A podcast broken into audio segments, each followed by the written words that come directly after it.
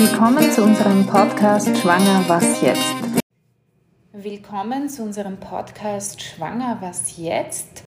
Heute bin ich wieder bei Frau Dr. Gutierrez-Liutz und ich habe ein paar Fragen und zwar zu zwei Themen. Einerseits zu Herpes in der Schwangerschaft. Ja, schönen Fangen wir vielleicht Tag. Fangen wir vielleicht mit dem Herpes mhm. zuerst an. Also ja, Herpesinfektionen gibt es leider in der Schwangerschaft. Wieso ist das? Das ist hauptsächlich deshalb, weil die Schwangerschaft für die Frau eine veränderte Immunsituation darstellt. Die Frau soll ja gegen, gegen das Kind keine sozusagen immunologisch nicht reagieren. Deshalb ist ihre eigene Immunität ein bisschen heruntergeschalten und sie bekommt tendenziell leichter Infektionen und äh, somit auch das Herpesvirus. Man kann das Herpesvirus natürlich in der Schwangerschaft behandeln, das ist kein Problem. Man muss nur immer beachten, in welcher Woche ist die Patientin und welches Mittel ist notwendig. Das heißt, kann man mit einer Lokaltherapie vorgehen oder braucht man schon Tabletten? Auch die Tabletten sind nicht total verboten. Es gibt eine sehr gute Homepage, für die ich jetzt äh, irgendwie, ich muss sie kurz nennen, ich mache keine Werbung, es findet sie eh jeder. Die heißt www.reprotox. Reprotox und da kann sich jeder einlinken in diese Homepage und da zahlt man gegen eine geringe Gebühr. Ich kann es Ihnen jetzt nicht sagen, ist es 20 Euro oder so.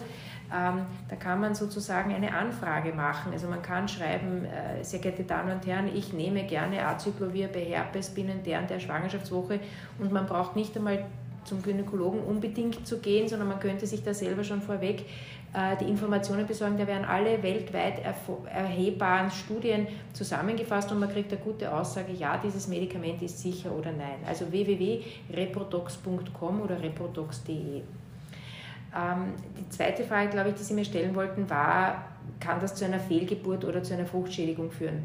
Also theoretisch natürlich ja, wenn der Herpes massiv ist, ja, könnte unter der Geburt es zu einer Herpesinfektion des Kindes kommen oder auch schon davor. Ähm, wenn der Herpes erkannt wird, behandelt wird, hat das üblicherweise keine Auswirkungen. Ähm, und die Fruchtschädigung, das einzige Problem, das ich sehe, ist, äh, es tut sich jemand selbst therapieren, fragt nicht nach, welches Medikament das ist und macht das in einer zu frühen Woche. Ab der 16. Schwangerschaftswoche ist die Organogenese des Kindes fertig, das heißt, das Kind ist fertig, da kann man so gut wie fast alle Medikamente nehmen. Für das Baby nach der Geburt ist es nur insofern gefährlich, wenn die Mutter einen Floridenherpes hat.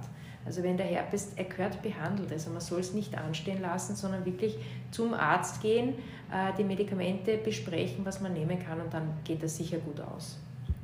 Und eine Frage noch. Mhm.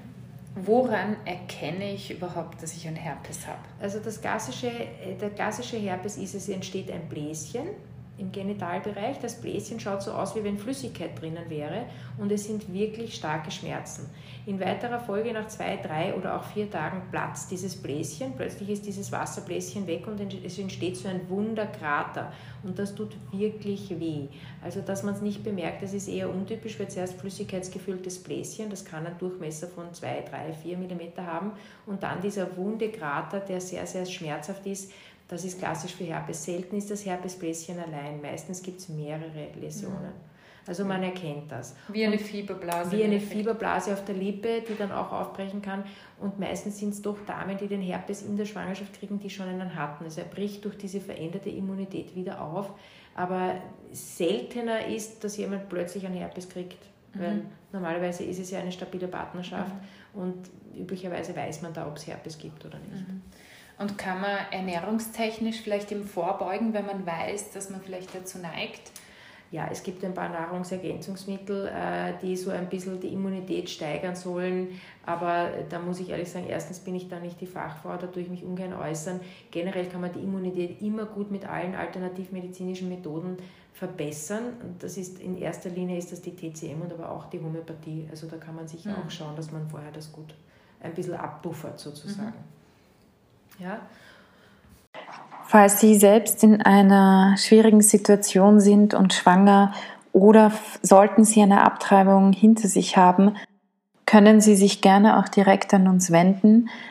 Unsere E-Mail-Adresse ist beratung.lebensbewegung.at. Sie finden uns auch im Internet www.lebensbewegung.at oder Sie können sich auch telefonisch bei uns melden unter Österreich 0043 664 2000 466. Wir veranstalten im Juni einen sogenannten Frohmarkt und zwar in der Pfarre St. Rochus im Fahrsaal in der Landstraße Hauptstraße 54 bis 56 im dritten Wiener Gemeindebezirk.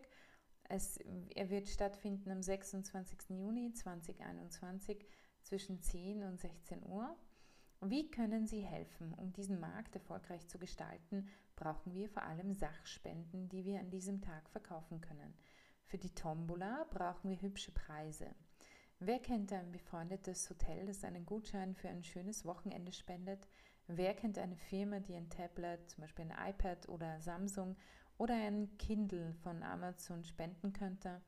Helfen Sie uns, Sachspenden von wohlgesinnten Geschäften und Freunden zu sammeln, indem Sie die Information über den Sinn und Zweck unseres Vereins nutzen. Diese können Sie finden auch auf unserer Homepage www.lebensbewegung.at. So helfen Sie uns konkret. Gut erhaltene Kinderkleidung bis zur Größe 152, Spielsachen in gutem Zustand, Glas- und Keramikartikel, Geschirr, Silber, Kupfer, Zinn, Messing, Accessoires, Schmuckhüte, Schals, Handtaschen, Tisch- und Bettwäsche, Kuchenbacken oder gekauften Kuchen sowie Kaffeespenden. Bitte keine Bücher, Zeitschriften, DVDs, CDs, Möbel oder Elektrogeräte. Wie können Sie noch helfen? Wir brauchen Mitarbeiter, die Lose an Freunde, Kollegen und Verwandte verkaufen. 2 Euro pro Los ehrenamtliche Hilfe beim Auf- und Abbau, Helfer für den Imbissstand, ein Auto zum Transport. Alle Sachspenden müssen bis Freitag, 18. Juni bei uns in der Rasumowski-Gasse 1 8 eingelangt sein, da wir Zeit zum Sortieren und Auspreisen brauchen. Weitere Infos erhalten Sie bei uns unter der Telefonnummer 00431 408 62 88 oder über eine E-Mail bei tara.harbeck.lebensbewegung.at.